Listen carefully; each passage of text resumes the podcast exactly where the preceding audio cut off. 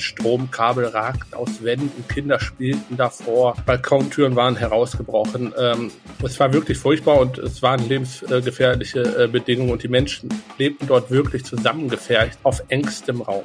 Das waren Zustände, mit denen ein Hochhaus im Duisburger Stadtteil Rheinhausen vor zehn Jahren traurige Berühmtheit erlangte. Hunderte Armutsflüchtlinge lebten dort in überbelegten Wohnungen. Wie es damals überhaupt dazu kommen konnte und was heute aus dem Hochhaus geworden ist, darüber sprechen wir gleich. Rheinische Post Aufwacher. News aus NRW und dem Rest der Welt. Mit Julia Marchese, schön, dass ihr zuhört. Zuerst starten wir mit den Meldungen aus der Landeshauptstadt und die gibt es jetzt wie immer von Antenne Düsseldorf. Hallo Julia, Arne Klü ist hier mit diesen Themen am Donnerstag. Wie setzt Düsseldorf zu Karneval die Brauchtumszone um, die den Corona-Schutz ja verbessern soll?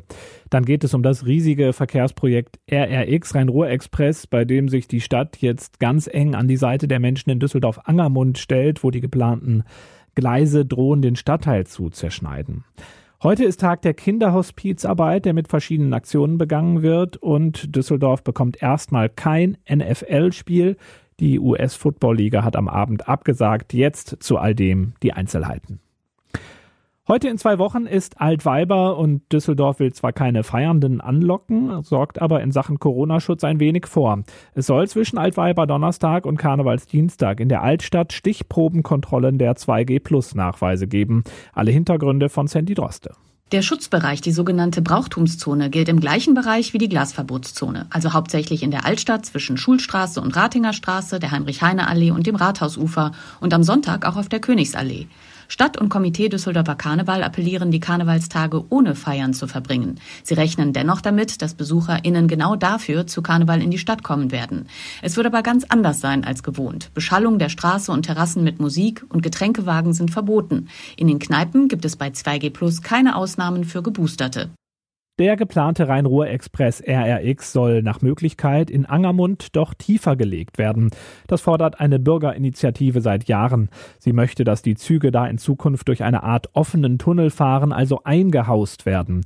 Jetzt spricht sich auch die Stadt offiziell dafür aus und fordert eine Neuplanung von der Deutschen Bahn. Deren bisherige Pläne sehen dagegen ebenerdige Gleise mit Schallschutzwänden vor. Im April wird der Stadtrat die Forderung nach einer Einhausung offiziell beschließen und an das Eisenbahnbundesamt weiterleiten. Die Stadt behält sich auch ausdrücklich rechtliche Schritte vor, heißt es in einer Mitteilung. Bis zum Start des RRX von Köln über Düsseldorf bis ins Ruhrgebiet werden so oder so aber noch Jahre vergehen. Auch Düsseldorf beteiligt sich heute am Tag der Kinderhospize. Wir können das unter anderem daran erkennen, dass rund 120 Einsatzwagen von Feuerwehr und Rettungsdienst und knapp 200 weitere Fahrzeuge des städtischen Fuhrparks mit grünen Bändern versehen sind. Antenne Düsseldorf-Reporter Dennis Grollmann hat dazu weitere Infos. Wer sich in einem Kinderhospiz engagiert, der macht das meist ohne Bezahlung. In Düsseldorf soll mit der Aktion heute unter anderem auf den Verein Ambulanter Kinder- und Jugendhospizdienst aufmerksam gemacht werden. Der Verein begleitet Betroffene engmaschig. Im Moment wird er durch 52 ehrenamtliche Helfende unterstützt, die dabei insgesamt 29 Familien begleiten. Auch das Kinder- und Jugendhospiz Regenbogenland in Düsseldorf soll durch den Aktionstag heute in den Fokus der öffentlichen Aufmerksamkeit rücken. American Football aus der US-Liga NFL hier in Düsseldorf.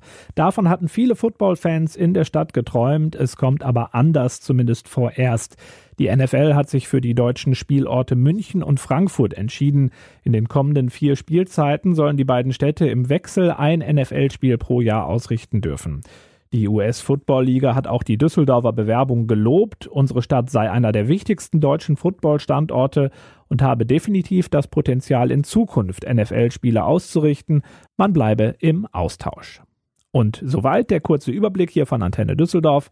Weitere Nachrichten jederzeit bei uns im Netz und in der Antenne Düsseldorf App oder ganz klassisch und immer aktuell aufbereitet im Radio zur vollen und zur halben Stunde. Zurück zu Julia. Vielen Dank. Kommen wir nun zu unserem heutigen Top-Thema. Zehn Jahre ist es her, da erlangte ein Hochhaus im Duisburger Stadtteil Rheinhausen traurige Berühmtheit. Auf engstem Raum leben damals dort hunderte Armutsflüchtlinge, unter anderem zwischen Schimmel und Ungeziefer. Wie konnte es damals dazu kommen? Und was ist eigentlich heute aus dem Gebäude geworden? Davon kann uns NRW-Chefreporter Christian Schwertfeger berichten.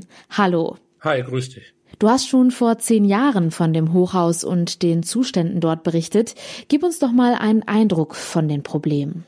Ja, äh, das war mehr oder weniger äh, ein neues Phänomen was sich dort zeigte in äh, Duisburg-Rheinhausen, äh, näher, äh, konkreter gesagt im Viertel Bergheim. Es ist ein gut bürgerliches Viertel damals gewesen.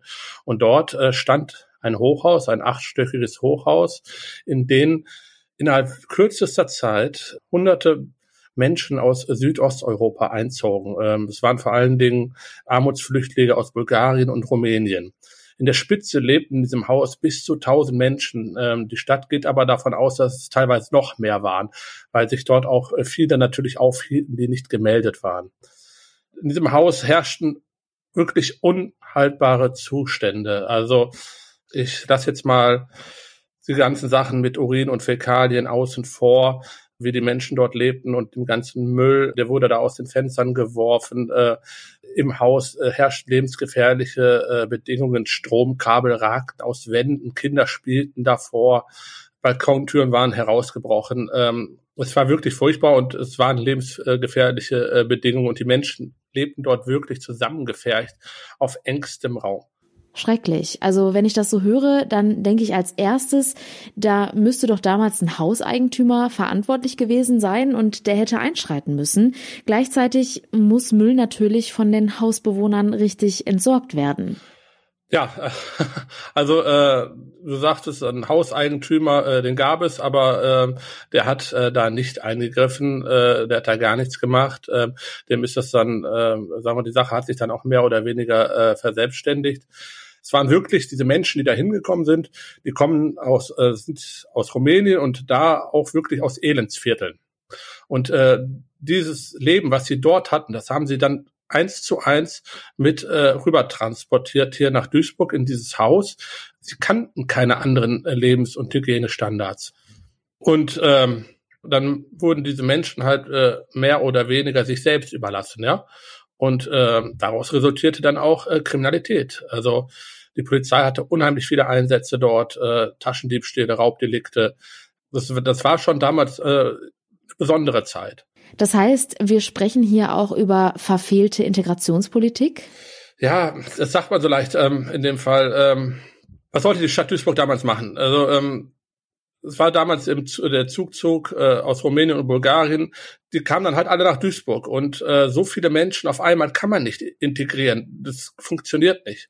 Darum bin ich vorsichtig, da äh, in dem Zusammenhang von verfehlter Integrationspolitik zu sprechen. Also ich würde nicht sagen, dass das inter, äh, ver äh, verfehlte Integrationspolitik gewesen ist. Jetzt prallen hier also verschiedenste Lebenswelten aufeinander und es kommt zu Konfrontationen zwischen Bewohnern, Nachbarn und der Polizei. Die Anwohner werden zum Teil auch bedroht. Was gab es denn da für Szenen? So die äh, Rechtspopulisten haben dieses Thema natürlich damals für sich ausgeschlachtet, sage ich jetzt mal. Die haben Stimmung gemacht. Es gab Demonstrationen gegen die Bewohner. Es gab äh, äh, vor dem Haus Szenen, wo die Bewohner bedroht worden sind. Auch ähm, Stichwort äh, fackelt die Hütte ab. Äh, das fiel damals häufiger. Dann gab es natürlich auch in der Nachbarschaft und auch Menschen, die sich gegen diese Rechten dann auch gewehrt haben. Und die haben dann Mahnwachen abgehalten und äh, die Bewohner dann halt auch vor möglichen rechten Übergriffen, die damals drohten und äh, ziemlich real drohten, dann auch geschützt. Im Sommer 2014 wurde das Hochhaus für unbewohnbar erklärt. Der Vermieter verlängert die Mietverträge nicht mehr. Bewohner ziehen aus. Was ist danach passiert? Ja, plötzlich entspannte sich die Lage um dieses ganze Hochhaus. Die Bewohner waren weg und es kehrte Ruhe ein. Ja? Ein Großteil äh, der Menschen zog in andere Stadtteile, ähm, vor allen Dingen damals in den Duisburger Norden, äh, Marxloh, äh, das dürfte jedem ein Begriff sein, dieser Stadtteil. Und dort hat sich dann dieses Problem, was sich in Duisburg-Rheinhausen damals auf ein Haus konzentrierte, äh, dann halt ausgeweitet auf ganze Straßenzüge. Es wäre auch verwunderlich, dass die Probleme dann plötzlich verschwunden wären. Ich habe vor unserem Gespräch das Wort Problemhaus auch mal in Google eingetippt. Da kamen sehr viele Treffer für Häuser in vielen unterschiedlichen Städten in NRW. Wuppertal, Essen, Gladbeck. Die Probleme sind natürlich immer sehr unterschiedlich. Es gibt dazu auch ein städteübergreifendes Projekt, das diese Häuser in den Blick nimmt und von den Kommunen gekauft werden. Kommen wir jetzt ins Jahr 2022. Du hast dir angeschaut, wie das Hochhaus heute aussieht. Was hat sich verändert? Also hat sich ziemlich, hat sich eigentlich alles verändert. Ähm, ich war im Haus drin, habe mit sehr, sehr vielen Mietern gesprochen. Das Haus ist komplett kernsaniert worden. Es ist äh, vermietet worden. Äh, also es sind schöne Wohnungen, also verhältnismäßig schöne Wohnungen äh, entstanden, sind auch alle vermietet. Das Haus wurde kernsaniert. Ich habe mit einer jungen Dame gesprochen, äh, beispielsweise, sie ist sogar Juristin, die ist, äh, in dieses Haus gezogen ist, sie ist aus Bochum gekommen, hatte sich im, im äh, Internet nach einer Wohnung in Rheinhausen umgesucht, weil sie dort eine neue Arbeitsstelle hatte, bekommen hat und dann ist sie halt auf dieses Gebäude gestoßen, es hat ihr zugesagt und sie bereut es bis heute nicht. Also äh, sämtliche Wohnungen haben da zwei Balkone. Die Miete ist auch, äh, sage ich mal, relativ äh, niedrig. Und insgesamt ist es dort ein ziemlich ruhiges Wohnen. Was denkt denn die Frau über die Vergangenheit ihres Hauses? Nee, eigentlich wusste sie es nicht, aber dann, die hatte damals, als sie sich für die Wohnung interessiert hatte und die Annonce äh, auf einem Immobilienportal gesehen hatte, die Adresse eingegeben bei Google und äh, da kam dann sofort das Problem aus, die Bilder, die Berichte von damals und äh, da war sie auch zunächst erst geschockt. Das kann doch gar nicht wahr sein. Hat es nochmal wiederholt, hat er gedacht, sie hätte was Falsches eingegeben. Ja, dann hat sie sich nochmal darüber informiert und äh, da alles äh, kernsaniert worden ist, es, es ist wirklich nicht wieder zu erkennen, äh, vor allen Dingen innen. Von außen äh, kennt man das Haus natürlich wieder, aber von innen äh, ist es ein anderes Haus und sie fühlt sich halt wohl und hat sich der Raum auch dafür entschieden dorthin zu ziehen und auch erstmal dort zu bleiben. Ein Hochhaus, was traurige Berühmtheit erlangt, heute und vor zehn Jahren. Das hat uns NRW-Chefreporter Christian Schwertfeger erzählt. Danke dir. Gerne. 2022 ist das große NRW-Wahljahr. Im Mai findet die Landtagswahl statt. Um bei den Bürgerinnen und Bürgern, also euch mal nachzuhören, was sie aktuell bewegt, haben die Rheinische Post und 39 andere Tageszeitungen im großen NRW-Check repräsentative Umfragen geführt. Dabei haben wir zum Beispiel die Sonntagsfrage gestellt, also wen die Befragten wählen würden, wäre am Sonntag schon die Wahl. Oder auch, welche Politiker besonders beliebt und unbeliebt sind. Und Spoiler, NRW-Ministerpräsident Hendrik Wüst macht da nicht unbedingt das Rennen. Meine Kollegin Vera Kemper hat sich die Umfrage mal genauer angeschaut. Wir haben uns online zusammengeschaltet, deswegen klingt es ein wenig blechern, soll uns aber nicht zu sehr stören, denn dafür hat sie uns die sechs größten Erkenntnisse aus dem NRW-Check mitgebracht. Hallo Vera. Hallo. Also für den NRW-Check hat das Umfrageinstitut Forsa ja für uns und unsere Kollegen gut 2000 Leute befragt.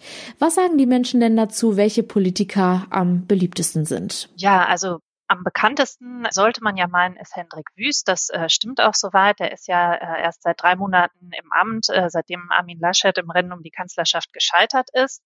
Er ist insofern der bekannteste, war ja auch vorher schon als Verkehrsminister tätig in NRW. Aber beliebtester Politiker ist er nicht. Da landet er nur auf Platz drei. Das ist unsere Erkenntnis Nummer eins. Äh, witzigerweise ist am beliebtesten nämlich Innenminister Herbert Reul der ja auch in der Corona-Pandemie ähm, häufiger mal hier und dort aufgetaucht ist mit Entscheidungen. Ähm, und danach äh, kommt erstmal Gesundheitsminister Karl-Josef Laumann. Also alles Politiker von der derzeit stärksten Kraft CDU. Schlechter schneiden die Koalitionspartner von der FDP ab. Schulministerin Yvonne Gebauer zum Beispiel bekommt richtig schlechte Noten und landet ganz weit abgeschlagen, was das äh, Vertrauen der Bürger angeht, auf dem letzten Platz. Gut, gerade im Bereich Schulpolitik gab es ja auch den ein oder anderen, sagen wir mal, Schluck auf in der letzten Zeit. Ich denke da zum Beispiel an die umstrittenen Pooltests. Absolut. Das merkt man auch in unserer Erkenntnis Nummer zwei des NRW-Checks. Fast drei Viertel der Befragten ist unzufrieden mit der Schulpolitik. Ähm, da geht es natürlich viel um die Corona-Krise, also Stichwort Homeschooling, Digitalisierung, Luftfilter und eben die Pooltests, wie du ja auch gerade schon erwähnt hast. Aber so ein schlechtes Ergebnis ist schon wirklich äh, aussagekräftig. Interessant dabei, und das ist unsere Erkenntnis Nummer drei, ist, dass selbst viele FDP-Anhänger generell unzufrieden mit der Arbeit der Landesregierung sind, obwohl sie ja selbst Teil der Landesregierung sind und eben das Schulministerium mit Yvonne Gebauer besetzen. Wie sieht es denn bei den Grünen aus? Die haben es bei der Bundestagswahl ja mit in die Regierung geschafft. In NRW, wo wir ja aktuell eine schwarz-gelbe Regierung haben, sind sie aber Teil der Opposition. Genau, damit kommen wir zu unserer Erkenntnis Nummer vier, was den NRW-Check angeht. Ähm, die Grünen äh, haben hier in NRW auf jeden Fall ein Bekanntheitsproblem. Nur ein Viertel der Befragten kennt überhaupt die Spitzenkandidatin Mona Neubauer. Ähm, auch bei den anderen NRW-grünen Politikern sieht es nicht besonders gut aus mit der Bekanntheit.